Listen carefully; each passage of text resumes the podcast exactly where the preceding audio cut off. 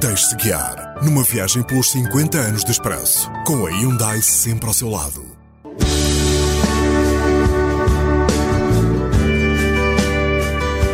Encosta-te a mim.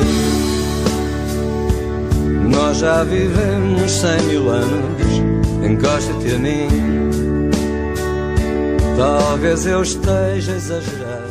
O ano começou com um grande embaraço de Cavaco Silva, que, por proposta do Ministro da Justiça, indultou um condenado que andava a monte e tinha mandados de captura nacionais e internacionais.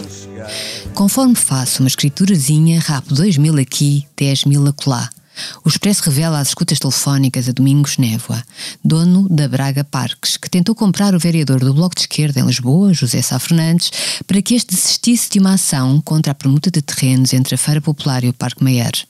O escândalo levaria à queda do presidente da autarquia, Carmona Rodrigues, e à convocação de eleições intercalares que seriam vencidas por António Costa. Temos de repor a credibilidade da Câmara e temos de resolver também a crise política. Isso é o que os governos têm na mão e podem fazer dentro de 15 dias e devem fazer isso dentro de 15 dias. Muito obrigado. Em 2007 também tivemos o segundo referendo à despenalização do aborto, tendo o sim vencido por 59,25%. Arranca hoje o Assim Não, um site de minha iniciativa com o apoio de dezenas de jovens. Assim não, porquê? Porque a pergunta que nos é feita no referendo é uma pergunta mentirosa. Uma coisa é a despenalização do aborto, outra coisa é a liberalização do aborto. A pergunta que é formulada é uma pergunta mentirosa. Pergunta-se: é a favor ou contra a lei do PS? Porque se a resposta for sim, a lei do PS passa. E o que a lei do PS diz não é nada a despenalização. A lei do PS, o que diz é outra coisa, é a liberalização. Luís Filipe Menezes tornou-se líder do PSD. Paulo Portas regressou à liderança do CDS-PP. Portugal voltou a ter a presidência do Conselho da União Europeia e conseguiu que os Estados-membros assinassem o Tratado de Lisboa, que reformou o funcionamento da União Europeia.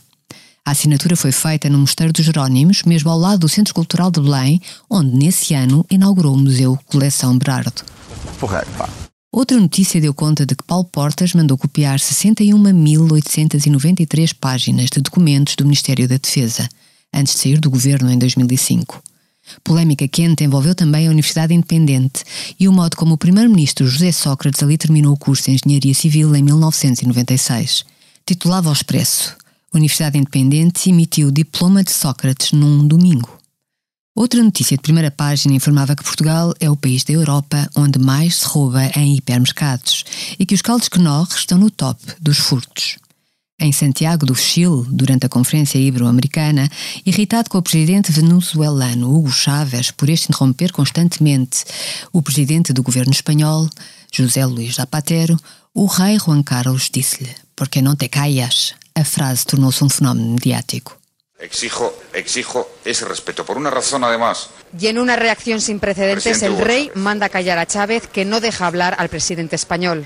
¿Por qué no te callas? Nos Estados Unidos da América começava a crise do subprime, na sequência da concessão descontrolada de empréstimos hipotecários de alto risco e crédito bancário a clientes sem condições para os pagar, o que acabou por levar bancos à insolvência e ao início de um período de recessão nos Estados Unidos, com um farto impacto em bolsas de valores de todo o mundo. A 3 de maio, uma menina inglesa de 3 anos, Madeleine McCann, desapareceu do apartamento onde seus pais passavam férias com os três filhos menores na Praia da Luz, no Algarve. Semanas depois, o Expresso seria o primeiro órgão de comunicação social português a quem Jerry e Kate McCann abriram as portas de casa para uma entrevista. O desaparecimento de Maddie tornou-se num fenómeno pela amplitude e intensidade da cobertura mediática mundial. A 3 de maio de 2007, Madeleine McCann desapareceu da cama onde dormia, num aldeamento perto de Lagos. Hoje há apenas uma certeza sobre o caso. O paradeiro de Madeleine continua desconhecido. 14 anos depois, deu-se conta de que já tinham sido gastos mais de 14 milhões de euros na investigação sem que Madeleine fosse encontrada.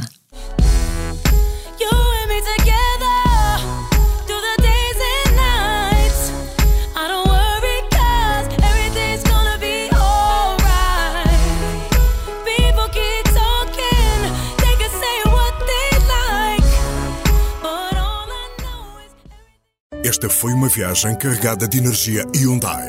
O podcast 50 anos de Expresso. conta com o patrocínio da Hyundai, a marca que abraça a mudança para garantir um mundo melhor às gerações de amanhã. Hyundai, mudamos o futuro.